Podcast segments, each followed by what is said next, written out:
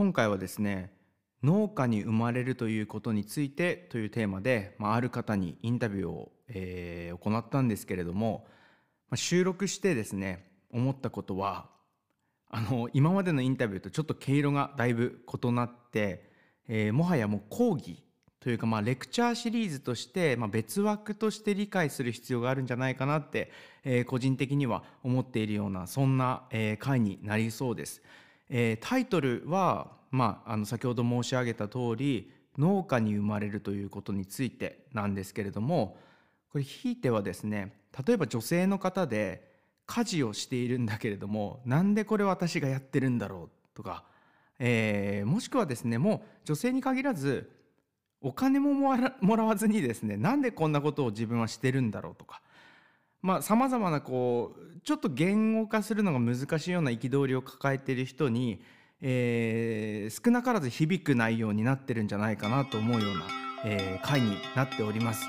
大事なお話、えー、たくさんしていただきました。それでは花束を添えましょう。始めていきましょう。惑星地球人間は限りなく自由。昨日までの自分にアディオスさ。新しい世界最高の気分可能性未知数。不可思議な現象にキス。知らない自分に出会えたらピース。Yes. We are the bros and sisters at the end of the day. You're never afraid to start over. きらめき星のような少女。羽ばたく鳥のような少年毎秒生まれる果てな。正解なんて分かってないなら分からないことを Embrace it 考えることで Make changes 今日もまた太陽が西に沈む。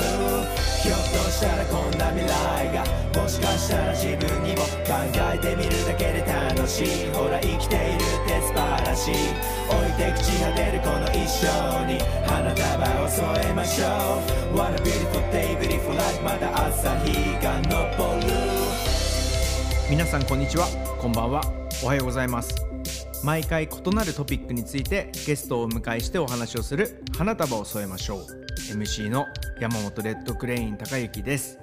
今回で第3回目となります。ようこそお越しくださいました。さて今回のトピックは農家に生まれるということについてです。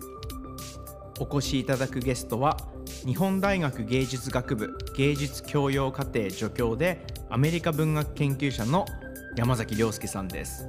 インタビューの前に山崎亮介さんの経歴を簡単に説明させていただきます。山崎亮介さんは栃木県鹿沼市のお生まれです。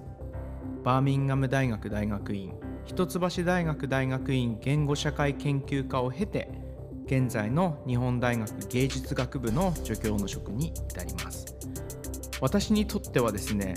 人生で最も関わることがなさそうな人であったのにもかかわらず、まあ、気がつけばここ10年いつも近くにいる、まあ、不思議な方ですね。会うたびにですねとても勉強になるお話をしてくださるので、まあ、今回あの「花束を添えましょう」で山崎さんに何かお話をお伺いしたいと思いお声がけをしてですね、まあ、山崎さんがご実家で農家を営まれているということでそのことについてお話しいただくという件になりました。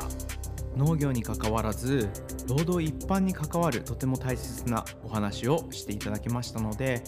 えー、若干長いインタビューではあるんですけれども通勤や夕飯時などにお聞きいただければと思います。それでは山崎亮介さんとのインタビューをお聞きください。ということで、えー、今回のゲストの山崎亮介さんです。よろしくお願いします。よろしくお願いします。こんにちは。こんにちは。と今回はですね、農家に生まれることについてということで、山崎さんにちょっとお話をお伺いしたいんですけれども。はい、よろしくお願いします。何点か本当にあるんですがまずはじ初めにですね、はい、あの山崎山崎さんご実家で農業を営まれてるっていうことなんですけれども、はいはいそもそも何何を何を育ててらっしゃるんですかね？あ実家で育ってる作物というか、まあ、農作物は、えっと、結構実はいろいろやってるってやってて、はい、えっと、メインはでもねお米農家ですね。あお米ね。今ちょっと微妙な言い方をしたのはいろいろ作ってるんですけどいわゆる、はい、あのなんて言うんだろう。農協に出荷するものはお米で、でそれと他に何て言うんだろう、まあ、自給自足とまでいかないですけど、うん。あの本当に例えば何？えっ、ときゅうりとかはい。あとピーマンとかはいはい。あと夏はスイカとかあと人参とかそういうふうにこう自分の家でだけで食べるものに関してはそのなんか庭の家庭菜園の延長だけどガチでやるみたいな感じでずあのやってましたね。やってましたっていうのはやっぱ基本的にじいちゃんとばあちゃんを中心にやってたんであこれ後で話すことが関わるんですけど、はい。なんですけどまあ農家というそのなんて言うんだろう位置づけとして作ってるとやっぱお米農家になりますね。あー。えそでのあごめんなさい。あどうぞ。あすいません。ごめんなさいはいえっ、とおこお米を作られてるっていうことでで、えー、とその他にまあ自分たちで食べるための野菜も作ってるっていうことうんそうですね。それそうですね。あのじゃあもう買ったことないみたいな感じですか？あえっとねもちろん野菜とかは買うのはあるけれど、あとなんかたまになんかじいちゃんばあちゃん失敗するんで正直なんか実家で作るスイカとかなんか美味しかった方が少ないっていうか なんかなんかこれね結構あるあるなんて家庭菜園ってやっぱりスイカって土壌がしっかりしてないと難しいとかで見た目立派だけど中ぐちゃぐちゃみたいな甘み全然ねへーみたいな。だけどじいちゃんにまずいって言えなくて頑張って食うみたいに腹壊すみたいな。こういうのがね結構あったけれどあなるほど。いまあ、一つ今の質問で自慢するとあお米を買ったことありません人生で。あーそれはでも、はい。それこそ山崎さんはあのご実家栃木ですけど、栃木ですよね。はい。でもやっぱり私も田舎の生まれなので、はいはい。こうととりわけ例えば一人暮らしとかになるともう本当にお米があるってすごいいいことですよね。正直ね、まあ、これもちょっと後で話すことに関わるんですけど一人暮らし僕は大学から18の時に家を出てこあのなんて言うんだろう埼玉東京とかで暮らしてるんですけどその中で本当にこうお米を買わなくていいという環境がいかにこう恵まれたってことは本当にもういかにこうラッキーだったかっていうのは本当にそう思いますね。本当ですよね。ごめんなさい。で、ちょっとあの私さっきちょっと邪魔しちゃいましたよね。何かあの、あはいはいお話し続けようとしてくださってましたよね。えっと、その、お米に関してちょっとだけ補足をした、おえっと、ししておこうかなと思ったんですけど、大丈夫ですか？はい、お願いします。えっと、何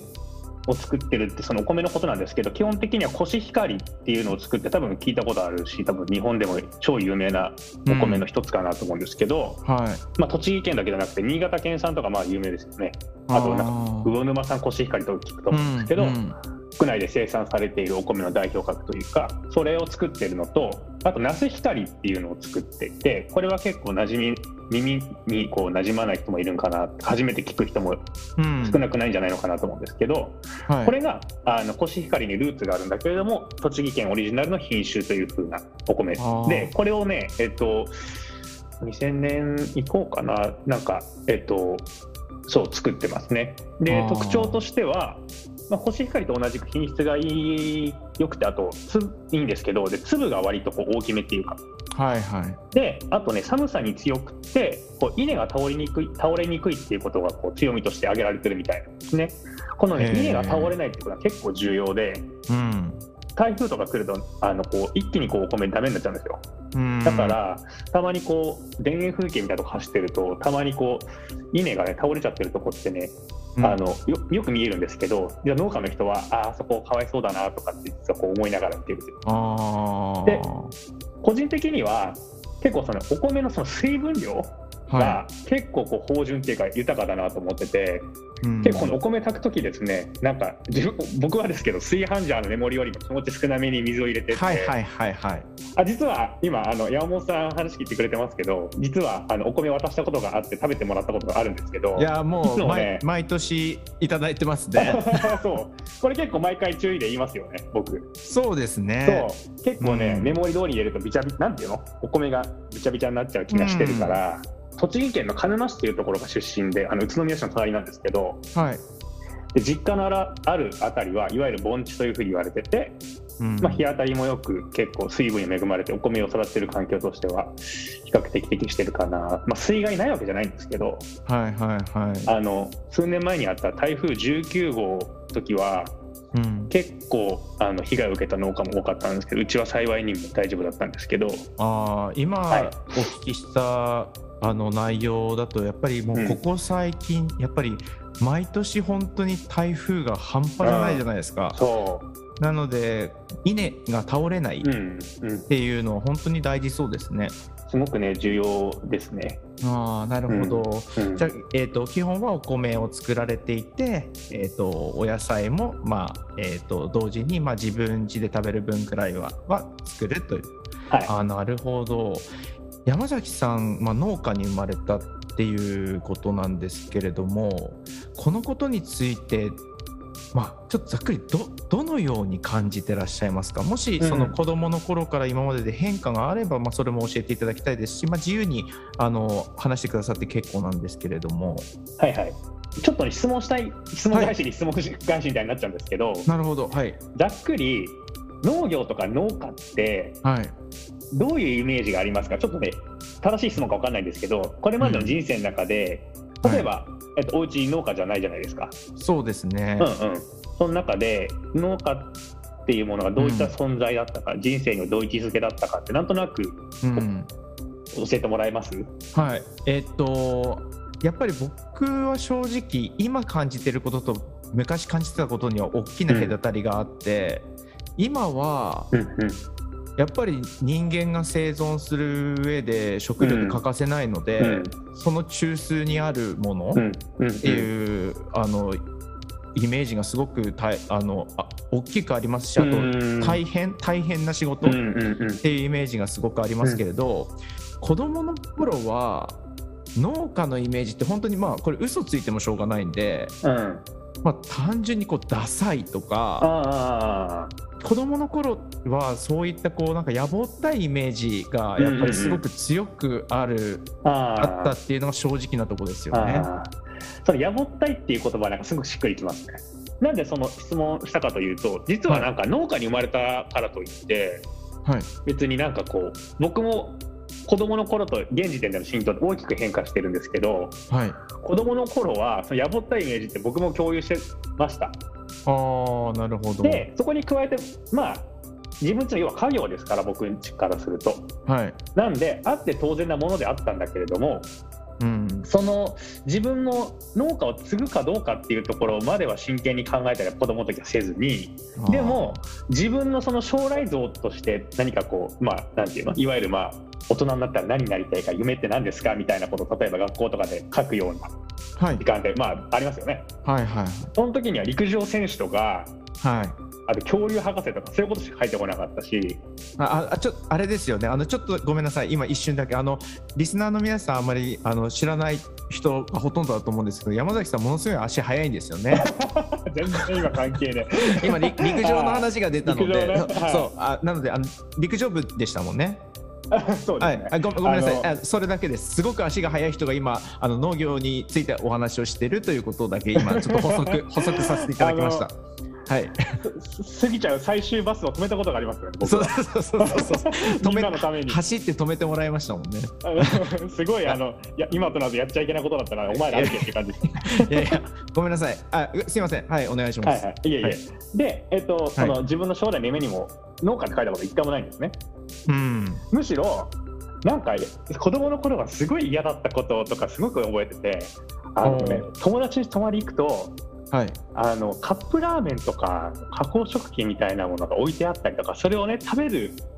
ような時間がなんかあるんですよ。あったの。ほそう。やって泊まりたりしなくて誰かの家行ったら例えば、はい。まあ、今思うと親御さんが共働きだったから、うはい。あの誰か、まあ、その親御さんがその自分いない時にカップラーメンでよかったら食べてねって置いといてくれたのか分かんないけれど、はい。いはいわゆる自分家は食べちゃダメだったんですね。ああなるほど。だから日清ラオウとか超食いたくて ペヤングとか超食いたくて。贅沢な悩みですね今考えると。いや本当にそう。本当にねもうじいちゃんに聞かせたらもうぶっ飛ばされると思うんだけど。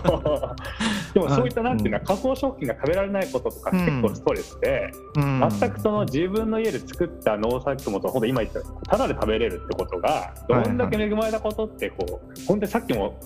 言ったから繰り返しですけど自覚なかったんですね。だって今もう本当にそろそろ栃木で暮らした年月と同じぐらいあのこなんて言うんだろう上京してきた生活の年数が追いつくぐらいですけど、はいもう全然カップラーメンとかいらないし もうすごい常にこうあの手作りのお弁当親のなんか作ってくれたやつとかうん常に再現的なあの味を食べたいですね、はい本当に。なるほど。で現在は、まあ、そういった風な変化もありつつ、少し真面目な話もすると、結構実家ではここ10年はい。あの世代交代みたいなことも、まあ、すごく意識しながらなんか誰なんかちょっとね話しづらいようなトピックでも結構あったんです。多分話しづらいというのは、えっと、祖父祖母世代とあとあここで僕言っておくと僕んち大家族なんですけなんですけど、はい。一応覚えてよくあのよくというか本当につい最近までは7人家族だったんですよ。多いですよね。あー多いですね。じいちゃんばあちゃんがいてさらにひいおばあちゃんがいてうん。10年前以外に亡くなっちゃったんですけど、はい。で、えっと、お母さんがいて姉がいて僕がいて弟っていう。なんで実はねシングルマザーなんですけどはい大家族みたいな、すごい。ね、寂しい思いをしたことはないし、まあ、すごく、ねまあ、特殊な家族形態をしてるんですねうち。はいはいはい。でただその後々つながるところもあるんですけどそのどういうとつながるんですけどその、はい。家業としての農業をどういうふうに維持していくか、はい。継承していくかっていうのが問題になっていく中でうちにはその要は父親がいないので、はい。まあ、その誰が継承しているのかっていうこととえ自分の心境の変化っていうところにすごく大きな影響があったんですよ。でかつ本家と分家っていわゆる本家っていうのは、まあ、その親戚とかがお正月になったら集まるうち、はいはいはい。はいはいはい、で分家っていうのはあの、まあ、その集合する側のうちっていうのかな、うん。分かりやすく言うと。うん。で多くのお家で少なくとも日本において日本社会においてはですけれどこれ本家の長男が生まれたでついていくところが、まあ、いわゆる本,、はい。本家で長男がついていくところは本家でまあその後まあ兄弟たちは頃合い見たり結婚とかしたら、まあ、他に場所を継いで、まあ、その名前を継いでいくっていうんですかね。はい。それがまあ分家ってことですよね。はい。で僕んちねこんなすごい不思議な家庭環境なんですよ。僕んち本家なんですよ。なで僕姉がいるんですけどだから兄弟としては真ん中なんですけど本家の長男なんですね僕。はいはいはい。この本家の長男として生まれたことを重いと感じる時もありました正直。うん。これは家族にも言ったことはあります。あまあそれを言えるぐらいの話し合いを実はここ10年ぐらいしてきたんですけどあはい。で実は昨年にですねちょっと祖父が急死してそれが祖父の死というのが突然訪れたんではいあのそれを受けてこれまで以上にその実家との結びつきっていうのを意識してコミットしていくっていう意識をすごく今強く持っているっていうのがちょっと今ねターニングポイントにいるなっていうようななんか認識がありますね。なるほどですね、ありがとうございますいえ、では、えー次の質問にちょっと移らせていただきたはいいんで、すが、お願いします。まあ、今お話しいただいただけでもこう家族皆がこう家業として農業があるってことはその近くで見る機会ってもうちっちゃい頃から本当に多かったと思うんですよね。はいはいはいでやっぱ農家ってここが大変だなしんどいだろうなとかしんどいなって思うこととあとまあ逆にあの農家のここがやっぱりいいよなとか素晴らしいなと思うことがあればももしあのあればこの両方教えていただければと思うんですけれど。はい。えっと、じゃあまず、えっと、大きく分けるとだから2つに分けて話すことになるかなと思うんですけどはい、まずその農家の大変なところ、まあ、これは数えればきりがないんですけど、あー。えっとまあ、それこそなんていうんだろう。一年中休みなしの営みっていうこととかもそうな、まあ、それはあるんですけどやっぱここ10年ぐらいで気づいてきたことともこれ重なるんですけどはい。やっぱその大変なことは農業という営みがはい、紛れもない労働であるっていうふうに認識してきたことですね。うん。なるほどこれが結構大きくて。はい。例えば農業ってあの農作物という成果物が、まあ、農作物ですね作ったお米とか。はいはい。それに対して、まあ、その対価を得られる労働なわけですよね、まあ、その農協に出したりしたら、その農協からこんだけの分量なんでっていうふうな、まあ、ある程度その農協とか農業組合の中で設けられているルールに基づいてうちはその対価を得ているということですね。はいはい。うん。でいわゆる賃金労働、まあ、いわゆるそのサラリーマンの方々や、まあ、それは何だろう。いろんなほとんどのお仕事がそうだと思いますけれど、はい。まあ、時間例えば9時5時とかで働いてそれ以上働いて残業代がついてっていうような、いわゆるその賃金をもらうっていうことってその働くその時間と大きく関係性があるわけですよね。はいはいなんだけどいわゆるそのちいわゆるこういった賃金労働との大きな違いっていうのは農業ってその労働時間に対しての賃金が発生しないんですね。うーんこれは結構やっぱりとても重要でまあこの意味で言うとね家庭内労働家事労働とかとすごく似たような性質を持ってるんですけどああなるほどね、お米農家で言うと例えば田んぼの状態っていうのは気候に合わせてね昼夜問わずチェックしなきゃいけないんです、さっきのはい台風の話あったけれど、はい。台風が来たらそれに合わせてこう例えば雨が降それこそ台風だけじゃなくても大雨が降ったらはい。田んぼの水が溢れ必要以上に多いとはい。苗は腐ってしまうのではい。田んぼの水止めなきゃいけない、はい。でもいわゆる雨が全く降らない日照りの状態が続いていわゆるまあ日本には寒気っていうよりはまあ雨が降らない状態って言った方がいいと思うんですけど、はいそういう時にはいわゆる灌漑装置って田んぼってなんかこうあぜ道っていうかはい横にこうなんかなんていうの堀があってそこ水が流れてるじゃないですか。流れてますよね。あれ灌漑装置って言ってはい。あの田んぼとかお米農業においてはもう命綱なんですね。なるほど水がない時にはその井戸水とか、まあ、それこそ水道水とかから水を引っ張ってきてはい。その水を流してその田んぼに水を供給するということ、うん。この調整っていうのはその天候によって変えなきゃいけないから天気予報とかを常にチェックして、今日夜ぐらいになったら水を止めに行かなきゃいけないってこと。本当にねじいちゃん何回もついついてたこともあるしじいちゃんこれずっとやってました。でこのタイミングこそそれこそなんか肌感っていうかはいはい。感覚的なものってすごく大きかった気がしていて、うん。これってやっぱり経験則にすごい寄ってたなと思うんですね。なるほどですねさっきのそのお米農家のその働く時間ということに関してそういうわけで昼夜問わずチェックしなきゃいけないから突発的なこうお仕事が発生するわけですよ。はいはいはなんならお米のそのあお米農家ってことを想定した時に田んぼって例えばその稲を植えて稲刈りをするまでが分かりやすいそのなんていうの稲作ですけどいはいいわゆる収穫期を終えた秋の後半から冬の間っていうのも次年度に向けて田んぼ、まあ、いわゆる田んぼっていうのは畑の状態に戻るわけですけどその状態っていうのをこう常に整えておかないといけない。なんですけどそれってやっぱりかなり見えづらい労働だなと思うんですね。うん。うん、この作ったものとかの背後にどんどんこう消えてしまっていく。ことっていうか、うん。なのですごくそれが本当に働くことなんだけれどもいわゆる他の労働とかの働き方のパターンみたいなものとモデルと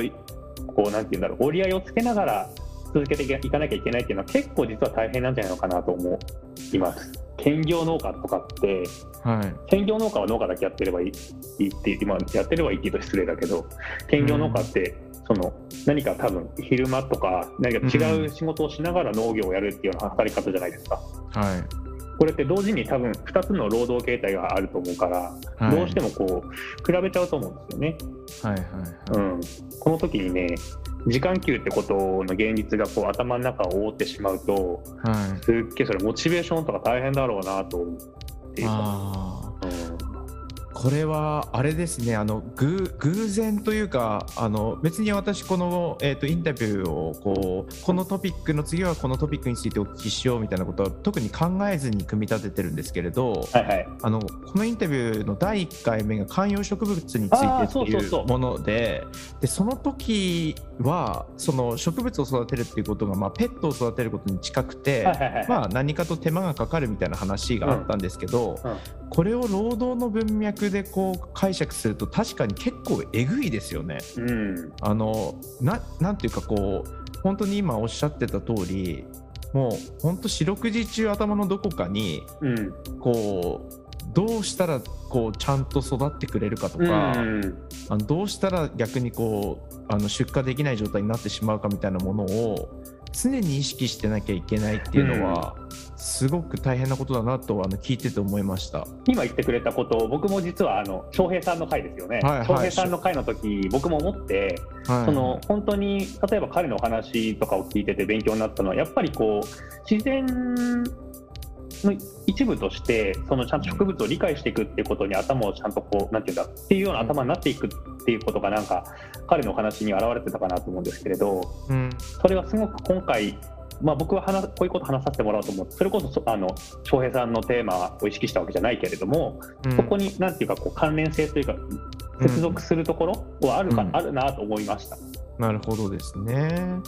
でこれ今大変だなと思うところについてちょっとお聞きしたんですけど、はい、これ逆逆にというか、はい。はいまあ素晴らしいなと思うところとかっていうのはあります、あこれもちろんあります。で、はい。その素晴らしいことなんですけど、まあ、いくつかあるんですけどやっぱりこれに尽きるかなと思っていることがあってはい。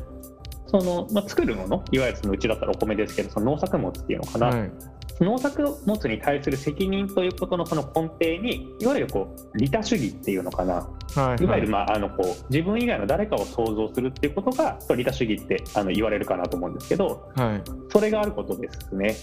本当にこう自分や自分の家族だけじゃなくてこう他の人他者を想像しながら農業に従事するっていうこと。でこれって、まあ、要は作ったもの他の人の口に入って栄養となっていくわけだから、当たり前じゃんっていうことももちろんあるんですけどそれだけじゃ説明できないことがあるなと思っていて僕は。はいそれはただ作るんじゃなくてせっかくだからより美味しいものを作りたいっていう思いがはいその農業のモチベーションになっていると思うんですね。はいはいよく僕のおじいちゃんおじいちゃんって言ったことないじいちゃんばあちゃんって呼んでるんですけど、いはい僕のじいちゃんばあちゃんはよく涼介がお世話になっている人は教えてねと。うちにはお米しかないけど気持ちとして送るからねってねいまだに言ってくれるんですね。はいはいはい。でお米送ってくれるんですよ。でその時見返りを求めたことはねじいちゃんとばあちゃんないんです。あー。うん。僕個人の意見を言うと例えばさっきの話だとこう農業が賃金労働じゃないってことには問題もあるっていうのはまあうん一応思ってるんですけど、それが本音ではあるんですけど、はい。でもじいちゃんやばあちゃんがその僕にとっての大切な人たちからの「ありがとうお米ありがとうございます」の電話一本やはがきだけで、その農業に携われている喜びみたいなものを感じ取ることができるっていうのは、なんかこの賃金労働にはない何かというかこのなんか人間性を豊かにする何か、なんかそれは言葉に表すことが今ちょっと難しいんですけど、はい。だけどもこの自分自身の人間性を豊かにする農業に携わっている自分自身のモチベーションというものを高める何かがある気がしてはいはいなんかそういう意味で言うと、まあ、なんか賃金労働というサイクルに当てはまってなくてないことがむしろ大事なのかなとかちょっと思ったりしてうんそこにある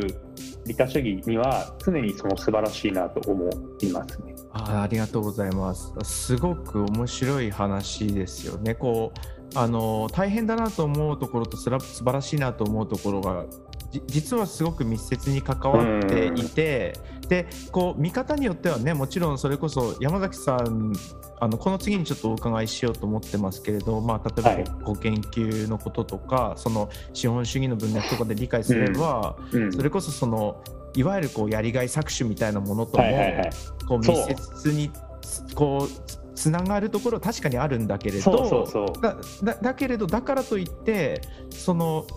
何かこうありがとうであったり感謝だったりこう利他的にした自分の行いがこう言葉によって報われたりとかっていう感情そのものを否定するっていうこともないだろうっていう,、うんうん。こう何かこうバランスを取りながらこう進んでいく何かみたいなところもあるんですかね？あ本当になんか今言わんとしてくれたことを汲み取ってくれてありがたいなと思うんですけどなんか例えばじゃあ農業が賃金労働になってお金払ったらじゃあそれで OK かって言ったらなんかそうじゃない気もするです、うんなんかするんですよね。なるほどなうるほど。んうんうん、あそれこそ全く話変わりますけどいつもあの、お米もらったら必ずと言っていいほどお電話あなたくださいましてはい、そうですね。その後にね母ちゃん必ず俺に電話してくるんであやめてほしやめてほしいんですけど僕としては ワンクッションを置いてるだけっていうね。置いて母親と会話することを強いられるという。ああの私が直接山崎さんに電話した方がいいんですかね、じゃあね。それも大変ですよね。うん、結局あもう俺はつなげるからはね話さなきゃいけないんですけどはいはいはい。はいすみません話もちょっと腰折りましたけど、いやいや、とんでもないです。あよくわかりました。ありがとうございます。はいではですね、ちょっと次の質問は、はい。もしかするとアカデミックな内容に、まあ、山崎さん、あの最初に、えー、と私の方からあのリスナーさんに向けてあの紹介させていただいた通りですねあのアメリカ文学研究者でいらっしゃる、えー方ですので、まあ、今の山崎さんとですね、えー農業の関わり方について、まあ、関わり方というか関わりでもいいですけれども、まあ、あのお話しいただければと思うんですけどあのいかがでしょうか？はい、ありがとうございます。そうですね、今のまあ現時点での自分と農業の関わりということで、まあこれあのちょっとお話長くなるかな、なるべくあのコンパクトに分かりやすくお話ししたいなと思うんですけど、ちょっと分かりにくいとこあったら、あの初めに謝っておきます。ごめんなさい。お願いし お願いします。で、えっと、まずそのいくつかこれまでもその自分自身の今との農業関わり中でさっきあのここ10年ぐらいで変化してきたっていう話中でお話したんですけど、はい。やっぱりその大きなターニングポイントとか、さっきもお話ししたそのじいちゃんが死んじゃったことなんですね、本当にあのうちにとって大きなことで、はい。えっと、当然家族の喪失って誰にとっても大きなことだと思うんですけれども、うん。単純にやっぱりうちはこの農家っていう文脈においてもとても大きなことだったんですね。うん、なるほど。まあ、先に結論から言うと、現在、その農業に関しては、その実家を中心に、まあ幸い親戚が多いんですよ、じいちゃんね、8人兄弟ぐらいなんで、あ、まあ、世代的なもんですよね。はい。なんで、えっともちろん亡くなってる人もいるんだけれども、まあ、それから、はいこれからそういうふうな年月の過ごし方にもちろんシフトしてきたなと思うんですけど、はい。幸いにもあの親戚のその各きょあのじいちゃんの兄弟の中のお子さん、お孫さん、俺から言ったおじさんとか、甥っ子たちも数も多いんで、はい。まあ、そういった実家を中心に家族、親戚みんなでまあ共同していくっていうことになってるんですけど、かといってやっぱり去年の出来事なんで、まだね、不安定な状態っていうのも、それは事実かなと思うんですよね。はい。はい。で、じいちゃんが亡くなったことっていうことが、どんだけ大きかったことかっていうことなんですけど、この影響を示すこととして、2つあるなと、今回お話をする上で思ったんですね。はい。それは1つは、いかに農業が家族という集合体、はい。はい。血縁関係を中心とした集合体に依存しているのかっていうことですね。うん。でもう一つはじいちゃんの死が突きつけた現実っていうのがその自営の農家の多くがいかにこう男性中心的な営みだったのかっていうところの2つなんですなるほど。これね一つ一つ説明していきたいなと思うんですけどはい。1つ目のいかにその農業っていうのは家族っていうその血縁関係からなるその集合体にこう依存している労働形態が分かるってことなんですけどいわゆるあの農業ってみんながこう家族っていうか自営でやってるわけじゃなくてそれははい専業農家も兼業農家も、うん。はい。あのいわゆる、まあ、農作物を作ってる企業もあるわけですよね。はい。はい。これ、まあ、なんて分野でいうと工業型農業ってはい。言われて英語で言うとこうインダストリアル・アグリカルチャーっていうような言葉が当てられてるかなと思うんですけど、はい。まあ、そういった企業に就職すれば、まあ、農業に携わるあとは、まあ農業組合農協、はい。はい。まあ、ここに就職すること、まあ、こういった企農工業型農業をやっている企業や農協への就職ってことを除けば自営の農家っていうのはそれが専業農家であっても兼業農家であってもまず就職先としてはねまず考えられてないんですよ。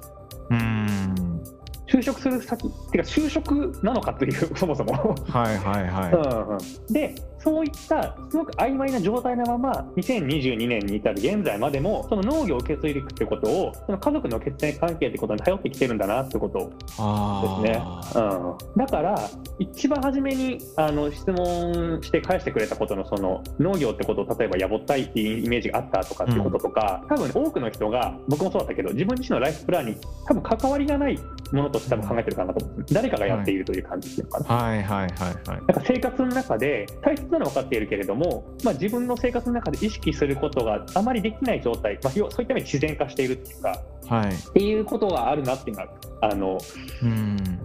じいちゃんの死から気づかされたことの一つなんですね。なるほどですね。それはこの後話すその受け継ぐってことに関してなんですけど2つ目のところに関わるんですけどはい。じいちゃんの祖父の死が突きつけたこの現実っていうのははい。そのさっきも言ったように自営のその農家の多くが男性中心的な営みだったってことにも気づかされましたこれまず初めに何を気づかされたかってそのすごいリアルなところでいくとはい。これちゃんと準備しておかないとうん。本当にあの本当にリアルな部分で農耕器具の使い方とかその土地や地域に特有な環境的条件とかを理解することでね多分得られる知識があるはずなんですそれっていうのがちゃんと準備しておかないと要はこれちゃんと準備しておかないとっていうのはちゃんとあの準備して後世に残しておくっていうことを何らかの手段を取らないと受け継がれていかないんですよ、なるほどですね。とりわけうちはいわゆる僕の父にあたる存在がいなかったことではい。なんかねそこで橋渡しっていうのもなんかねだいつかやらなきゃいけないなと思いつつ多多分僕もなんか年齢的な覚悟はいかなかったこともあるし、まあ、こっちに都会に出てきてしまったこともあるんだけれども、はい。今そのうちで問題になっているのが、はい。その本当に実はじいちゃん休止だ休止だったんですよコロナじゃないんですけどはい。あの感染型の肺炎にかかってしまってはい。数ヶ月前まで健康だったけれども本当にこう休止しちゃってはい。で、まあ、コロナの中で誰もこうお見舞いに行けずに本当にこうそういった意味ではあのすごくあの残念なお別れをしたんだけれども、そんなわけで最後じいちゃん病院で過ごしたこともあるのでうん。本当に最後のこういろんなそういった意味の知的財産っていうのかなはい。それの継承がねなんとなくこうあやふやになってしまってだから頼 頼りの綱はばあちゃんみたいな感じなんですけどはいはいはい。ここが重要ではい。ばあちゃんが分かっていない分かってないというかやんなくてよかった部分あが結構あるんですよ。なるほど、うん、で今言った2つの気づきと今言ったことすごく重要なんですけどはい。さっき言った2つの気づきと今自分がやっている文学研究さっきね、はい。あの紹介してくれましたけどはいこれとはの関わりと考えるといはい。この農業を受け継いでいくことにあるこの不安定な性質っていうのが今1個2個あったわけですよね。はい。これがいかに歴史的なものだったかっていうのがなんとなくちょっと分かってきてるなと思ってるんです。はい。うん。そしてこの農業の継承受け継いでいくことが男性中心的なものっていう点についてははい同時にですけどこの農業におけるこの性別分業ちょっと難しい言葉で言いましたけれどはいいわゆる社会の中にはジェンダー化されたお仕事っていうのがあって例えば、分かりやすく言うともう古典的なステレオタイプのイメージとしては男が外で働いて女性は家を守るもんだみたいな感じですよね。はいはいここにとどまらず例えばパイロットっていうお仕事を想像すると少なくとも日本社会にいるとなんか男性的なイメージを思い浮かべるかなと思うんですよね。はい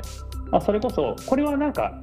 えっと、20年前、30年前と状況は違うと思うんですけれど、はい。いまだにその例えば看護師さん、いわゆるはい。ナースという言葉を使われてきたお仕事ですけれど、はい。このことって、わざわざナースマンっていう言葉がつくぐらいなので、はいはいは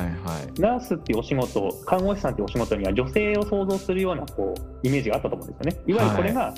ジェンダー化されたお仕事っていうことですけど、はい。これが農業においてもあったんだなってことに気づいたわけですね。なるほど。うん、なので農家における女性の位置づけっていうのを考えてられないと。うちにおいて言えばほとんどそのメインのお仕事っていうのかな。機械を使って植える刈るでお米詰めて農業農家の農協と話し合いをして価格とかについて交渉したり相談をするってことはじいちゃんが一人でやると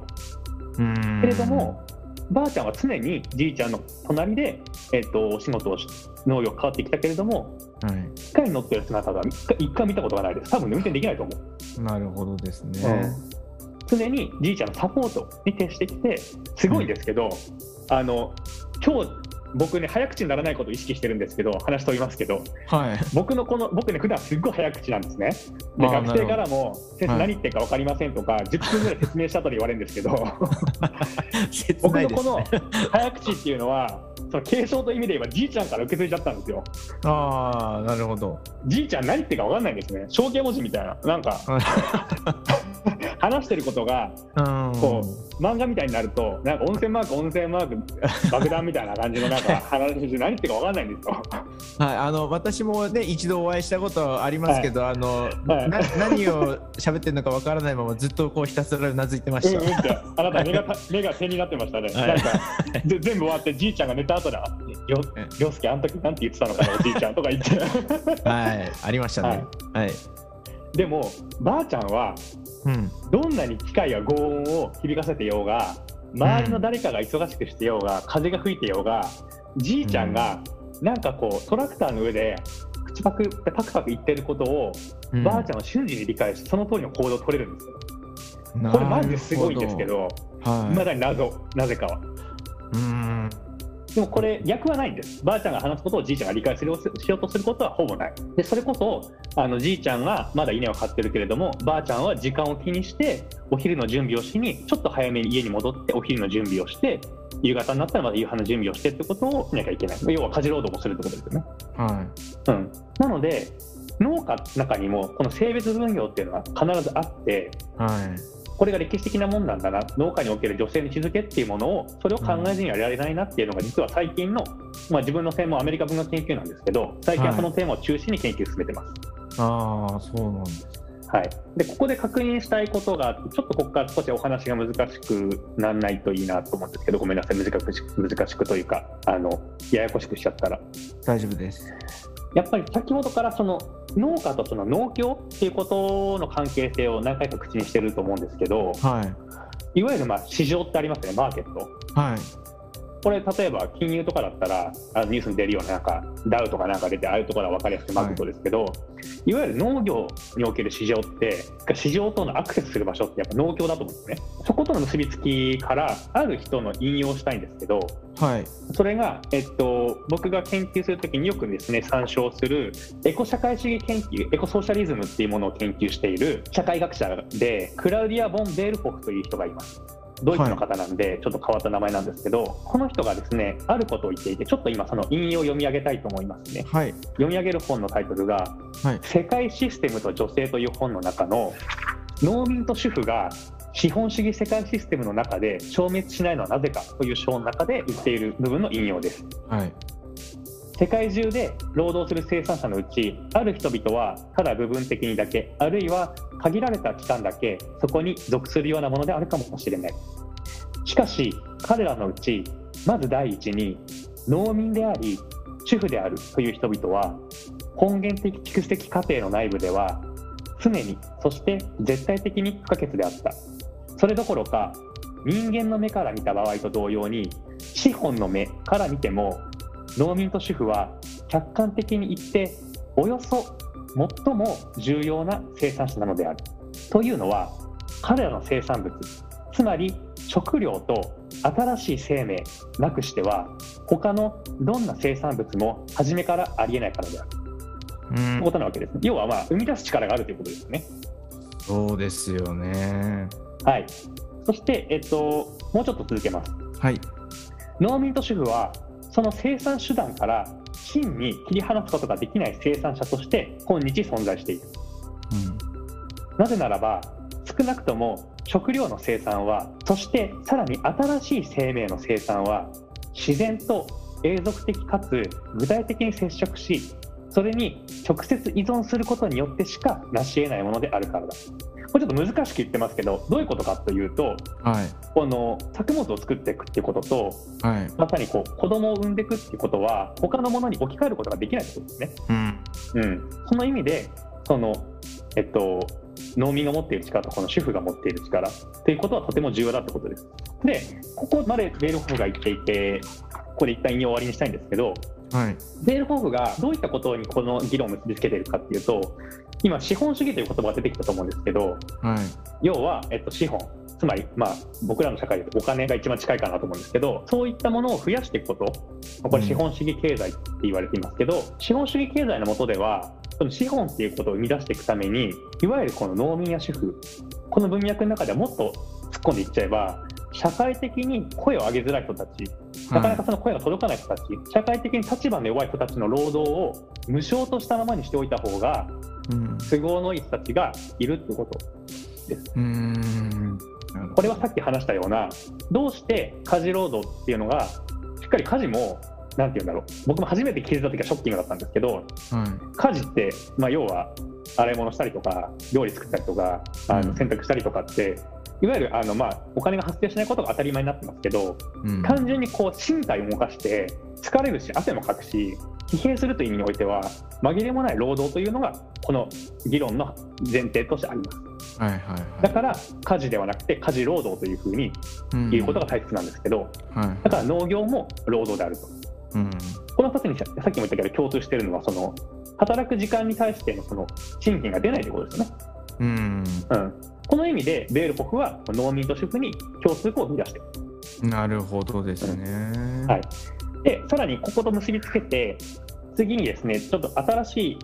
えっと、研究者の、えっと、引用を読みたいんですけど続けていきたいと思います。はい。えっと、読み上げる本はですね、えっと、千田由紀さんっていう結構有名な方ですけど千田由紀さんの「日本型近代家族」という本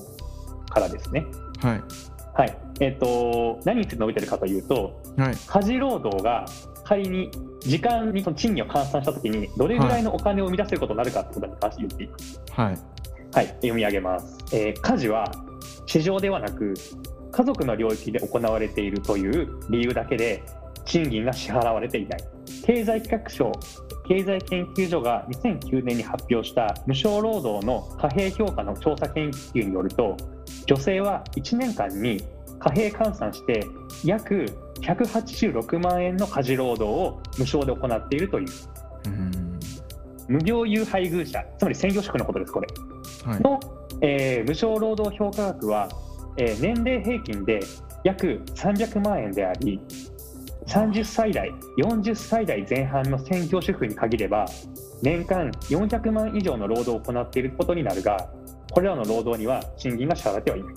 すごい額ですね。ねこれとっても勉強になったんですけどうん。なわけで実はそのやっぱり根本に立ち返れば家事をやっている人たちの身体が動いていることそれ自体はすごく単純なことなんですけれどうんこれだけシンプルなことが実はこのあのいわゆる企業に就職している上で果たす賃賃金労働僕で言えば授業をするしたり、まあ、その教育に携わることで得られる賃金とそういったまた違うもの少なくてもこういった労働としては思われてないことがあると思うんですね。はいはでそうではないというところがやっぱそのせ、えっと、千田さんの議論にもあります。い。うん。うん、でもうちょっとあの結論を言う前にもうちょっと紹介したいんですけどさらにその農業と市場の結びつきというところにちょっと話を戻したいと思います。はい。ここで確認したいのはさっきも言ったように農業とその市場つまりは農業組合との関係性において農家がどういうふうな位置づけに置かれているかってことなんですけど始めるときは自分の好きなことやるとできると思うけれどもはい。農業を続けていく上で何かしらの制限に直面したり、うん他の農作物や、まあ、その他の農家たちとの関わりの中で、まあ、そういった関係と意識せざるを得なくなるということですね。なるほど。ここで福岡正信さんという自然療法の重要性を問い続けてまあ2003あえー2008年にご提供されてしまったんですけどは「わら,、えーとわら一本の革命」という本実はこれあなたが教えてもらった本なんですけど、はい。たまたまですけどね。はい。はい。でこの福岡さんの本からもちょっと引用したいと思います。はい。えっと、福岡さんあの研究者っていうよりはこの本当にねなんか自然農法の実践をするっていうような形のうん。人で、えっと、いわゆるデスマス調でお話をするんですね本の中でも。はいはい。なので話し言葉で、えっと、ナレーションしはいます。はい。一つの組合一軒の農家がですね新しい手段を取ればやっぱりその年にはその工夫をしただけ儲けが多くなるところが2年目になってみると他の、えー共選や、えー農協だって黙って見ているわけではなくすぐそれを真似てやりだすそして23年すると全国の果物に例えばワックス処理が取られるようになるで結局それが消費者にとってはむしろ害になる。新鮮でもないものが新鮮そうな見せかけだけで売られる。でこういうものはもちろん鮮度も落ちているからビタミンが破壊されていて、えー、随分なくなっていますし味も落ちてしまっていると。でちょっと飛ばして続けます。はい。あらゆる農協団体あるいは共選組織でもですねこういう無駄なことを強行するために統合されて拡大されてきた。それを近代化のように思ってきた。そして大量生産して流通機構に乗せる。大量を大きな市場へ運んで大きなところで大衆に売り渡せば生産者も合理化されて分業的になってくるから安く生産できるし消費者も安いものが食べられるように思う。これが大量流通機構の最初の歌い文句であってそういうことはいかにもできそうに見えうまい話に見えると。うん。はい、ということであの、まあ、福岡さんずっとそのなんて言うんだろう農薬を使わない農業をする実践するで有名な人ですよね。そうですね。うん、なんでこのすごくその本来農業のあるべき形っていうのことを常に追い求めた人なんですね。なんでその例えば何か本来の農作物ってことを大事にして何か追い求めたそのことで変わってしまった農業ってことにすごく警鐘を鳴らしていた人だったと思うんです。うん、なるほど。なのでこういこの方こういった方の言葉を重く受け止めていくってことは本当に重要なことだと思うんですけどその市場の中で壊されていく農業ってことが逆にあちょっと言葉を変えると農業っていうものが自然との関係性だけじゃなくて市場っていうものを介することによって何かこういびつな形になっていってしまう、はいはいはい。うん、ってことがここに表れてるかなと思う。うん。そしてやっぱりさっきあのおおっしゃってくれましたけど一番初めにおっしゃってくれましたけどやっぱり私たちの社会生活において食事って農業っていつの時代も重要でやっぱりこう何よりも基盤なわけだから必ずしもこの市場にコントロールされ続けるコントロールされ続けていくってことを、まあ、超えて何かしらこうもうちょっとこう本当に必須なものとしての価値を取り戻すっていうことは重要なんじゃないかなと僕は思ってるんですね。はいこれいわゆる、まあ、あのコモンっていう考え方があるんですけどはいコモンとしての食料の価値を農業の価値を取り戻すっていうことかな。うーんはい、でこのコモンっていう考え方もうちょっと言うと、えっと、最近新進気鋭の研究者の方でマルクス主義の研究者なんですけど斉藤浩平さんっていう方がいます。もうどこの本屋さんに行っても並んでる。でそうあのはい。一番有名なのは人申請の資本論っていうのが一番有名かな。これベストセラーになって本当にあのはい斉藤浩平さんの顔がついてるんですけど。あの NHK の「100分で名著」ってあの伊集院光さんがやってるやつにも、えっと出ましたね。でそうでね。その中でねいかにこうマルクスってことを本当に分かりやすく言ってくれたんですけどその実は NHK のえ100分で名著でやったのはテキスト化されてるんですね。はいはい。でその中で、えっと、カール・マルクスの資本論を、まあ、今の文脈と一緒に読むみたいなことをですね。はい。この中でこのコモンということに関して説明してくれてるのでそこを最後の引用として読み上げたいと思います。はい。マルクスが思い描いていた将来社会はこのコモンの再生に他なりません。いわばコモンに基づいた社会わかりやすく言えば社会の富が商品として現れないようにみんなでシェアして自分たちで自治管理していくと。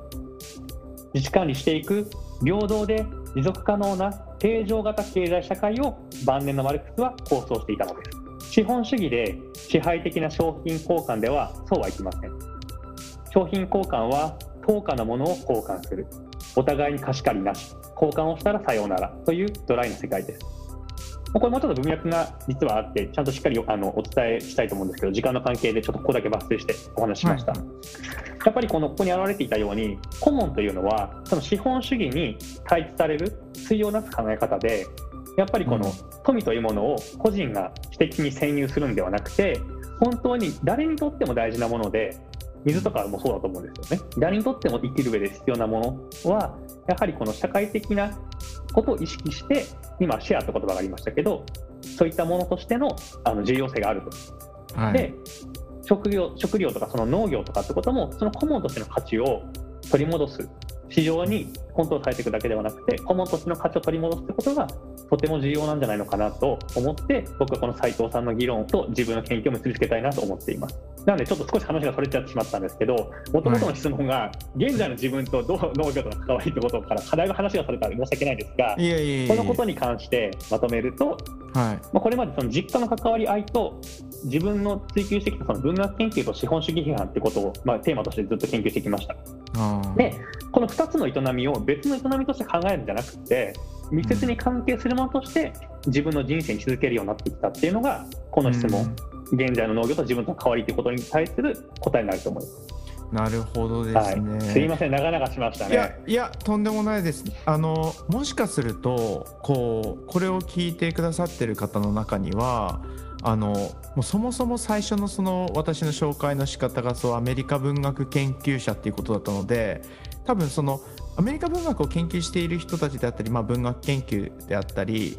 のこう中にいる人にとっては、まあ、資本主義批判と文学とかうんあと環境問題と文学ああなるほどねってお、こうすぐこうあの点と点を線でつなぐことができる人もあの多いと思うんですけど、うんそうじゃない人たちにとってはえ文学と資本主義とか、うん文学と農業えどういうことどういうことっていう人ももしかしたらいらっしゃるかもしれないですよね。なんでそういう人にとってはあのすごく面白いお話を、えー、とお聞きできたのではないかなと思います。はいありがとうございますそう頂いていただけて。あのあれですねあと,、えっともしあのとはいえやっぱりちょっと難しいなとかって思う人とかはそれこそ今、うんあの山崎さんがあのお話ししてくださったあの、えっと、100分で名著の,、うんあのマルクスの回なんかをサブテキストとしてこう、はい読んだりするとこの放送も結構頭にスパスパ入ってそうですねきやすくなるかもしれないですよね。あのね、価格もね、すごい安いんですよ。これ、524円なんで、ワンコインでほぼ買えるんですよ。524円、ね、安い。本当。で、その斉藤さんに申し訳ないなと思うんですけど、うだけれど、ちょっと個人的にはですけど、ん。いろんなこうマルクスの解説もって今世に出てると思うんですね。はい。なんですけど、多分分かりやすさの点だけで言えば、はい。一番丁寧にでもしっかりこう確信をついたような議論をしてくれてて一番こう本当に何て言うんだろう例えば研究者じゃない人でも読みやすい言葉で書いてくれてめちゃくちゃ分かりやすいマルクスと資本論の解説の本だと思います。ああ、なるほどですね。うんあそれはとっても参考になりますね。こうあの研究であったりなんだろう哲学であったりっていうものが必ずしもこう学問に携わってる人だけのものじゃないですからね、うん、そういった形でこうしかも524円で手に取れるっていうのはとってもいいことかと思うのでもしよければ私もちょっとあの参考にさせていただければと思います、はい、ちょっと。なんか NHK ブックスの回しもみたいになっちゃいましたけ？ど読んでみてまた今回の放送聞き直したいと思います。あありがとうございます。ちょっと最後の質問なんですが、はい、はいまあ、農家に生まれるということで、えー、と今回お話しいただいてるんですけれども、はい、まあ、もしかしたらねもう結構あのこの質問について含んであのお話ししてくださってるところもあるかもしれませんけれども、まあ、山崎さんがですねこうリスナーの皆さんにこう、はい、農家に生まれるっていうことについて知ってほしいなと思うことがあれば教えていただければと思います。うんはい、えーと、だいぶさっきの質問が長くなっちゃったんで今回手短にいこうと思うんですけどというのは正直うまく言い表せない自分がいるなと思っています。まず知ってほしいことが仮にあるとすればさっきから、はい、えーとまあ、この今回のお話しさせていただいた内容の本筋であるその農業が労働であるってことで尽きるかもしれないんですけれど、はい、まあ、これを認識することがとても大切かなと思っているんですけど、まあ、知ってほしいと思うっていうことと少しずれるかなと思うんですが、はい、これもうちょっと個人的なことに結びつけてお話ししたいで終わりにしたいと思うんですけど、はい、個人的にはあの今日お話しした中で自分が述べて伝えさせてもらった悩みみたいなものが多分伝わったかなと思うんですよね。これまで感じた悩み。はい、で自分と同じようにやっぱ実家が農家ででかつ今その都心や実家と離れたところで生活をしているっていうような自分と同じ世代とかもしかしてより若い世代がいるな少なからずいるなと思うんですね。はいはい、で実際にそういう人たちに知ってほしいというよりは僕がそういう人たちと話してみたいなと思ってます。なんできっと自分と同じように悩み続けてる人もいるなと思うし、うん、なんか共有できればなって思うのと僕もなんかアドバイスが欲しいなとかっていうのがあって、うん、なんで別になので実際にこの今回招待してもらったこのポッドキャストを通じてつながりたいとかそういうことではないんですけれど、はいはいはい、もうちょっとあのやっぱそういう悩みを持ってる人自分だけじゃないと思うので、はい、結構なんていうの社会的な課題っていうふうに僕は思ってるので、はい、そういった意味であの本当にこうなんて言うんだろうテンプレート的な締めで申し訳ないんですけど多分一人ではないと思うんですよね。多分共有できていくプラットフォームがこの後なんかこの僕らの未来の中で形成されていくかなと思うしそういったようなこうテーマがもうちょっとこう可視化されていくようなモーメントがあるんじゃないのかなと思うんですね。なのでそういったことを一緒に考えていければなとか、それこそこの放送がそのきっかけになってもらえればなっていうぐらいですかね、なのでやっぱしてほしいというと難しいんですけど、そういった気持ちで最後、結びたいと思います。うん、ああ、なるほど。いや、そういう人多いと、うん、多分一定数いると思うんですよね。はい、うん、ですしこう、農家に生まれるっていうことで共有できるこうなんだろうあのことと、あとまあ女性であることって今お話のあの中心になった、えー、と山崎さんの、えー、とおばあ様ですよね？とかと同じような実は立場にいる今の若い人であったり、まあ、所得の、えー、まあ低さであったりとか、まあ、いろんなこうところを取っかかりにしてこう横にバーッとこう連帯が広がっていくみたいなことはこれから全然、あのいくらでもありそうですしね、うん、とっても興味深いお話を聞かせていただきました。ありがとうございます。その他ですね最後に告知等あれば山崎さん、えーと、お願いしたいんですけれども何か告知等ございますでしょうか？はいあの本当に告知になってしまうので申し訳ないんですけどジョン・ベラミー・フォスターという方がいます、はい、やっぱり斉藤さんと同じように、えっと、マルクス主義ってこととエコロジーってことを結びつけながら、えっと、マルクスの価値を再確認しながら今現代社会現代社会というか現代の私たちに起きている気候危機こういう台風とか地球温暖化とかそういったことを本当に真剣に考える上でいかにマルクスを読むことが重要かということをインタビューしたものがあったんですね。はい、これを実はですね、えっと、翻訳する機会がありまして、実はその本がもう、えっと、去年出版されました。えっと、タイトルはですね、えっと、資本主義と危機危機というはクライシスですね、はい、はい、資本主義と危機というタイトルで岩波書店さんから出ています。で、えっと、いろんな人のインタビューが入っていて僕が今言った、はい、あのホスター氏のインタビュー。で聞き取りが斉藤浩平さんなんですけど、はい、その翻訳をしたのがですね第5章の「自然の回帰は何をもたらすかコロナ禍から気候危機へ」というタイトルであるので、はい。よかったらですねこれお手に取って、えっと、読んでいただけるともしかするとちょっと読解がそのさっき紹介した斉藤さんのその NHK ブックスの本よりは少しあの単語とかがあの耳慣れない見慣れないってことがあるかもしれないんですけれどもはい。し今回のあのお話を聞いてくださって興味持ってくださった方はあの買わなくてもいいんであのどっかなんか図書館とか行ってパラパラっとめくって目を通していただけるとありがたいかなと思います。とても今の私たちに直面しているその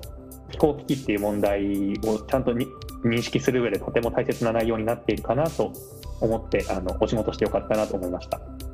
以上です。ありがとうございますあの私も拝読させていただきましたありがとうございました本当に。領著です皆さん、えーぜひお買い求めくありださいがとうございます。本日は、えーアメリカ文学研究者の山崎亮介さんにお話をお伺いしました山崎さんもし、えーよろしければですねあの別の機会にまた別のトピックでもあの専門性が高いようなものでも大丈夫ですので、お話をお聞かせくださいはい、こちらこそとっても楽しかったです。ありがとうございました。ありがとうございますありがとうございます。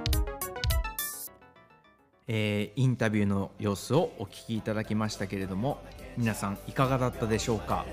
山崎さんにはですね今回、えー農家に生まれるということについてというテーマでお話をお伺いしたんですけれども最終的に、えーインタビューがたどり着いた先っていうのは、まあ女性の労働、まあ、とりわけ家事労働であったりですね、えーまあ、ひいては労働一般ですよね。で私たちが感じているおそらく多くの人が感じているであろういつも仕事に見張られている感覚とでも言いましょうか。あのとりわけコロナ禍になって、えー顕著だと思いますけれどもインターネットも相まってですね他のいろんな業種に結構あの普遍的にもあの悪い意味で、えー存在するようなところが、まあ、今はあるんじゃないかなとも思うんですね。なので、えー今回の放送をお聞きいただいて、まあ、農家に関わっていない方でも、まあ、労働一般の問題として何か少しでも共感があった方は、えー近くの人と、えー共有していただければなというふうに思っております。花束を添えましょうでは皆さんからのご意見ご感想をお待ちしております。メールアドレス hanataba025 アットマーク gmail.com までお寄せください。花束 let's go アットマーク gmail.com と覚えていただければと思います。またさまざまなトピックについてインタビューを受けてくださる方も随時募集しておりますのでご興味のある方は同メールアドレスにご連絡いただければ幸いです。それではまたこの宇宙のどこかでお会いしましょう。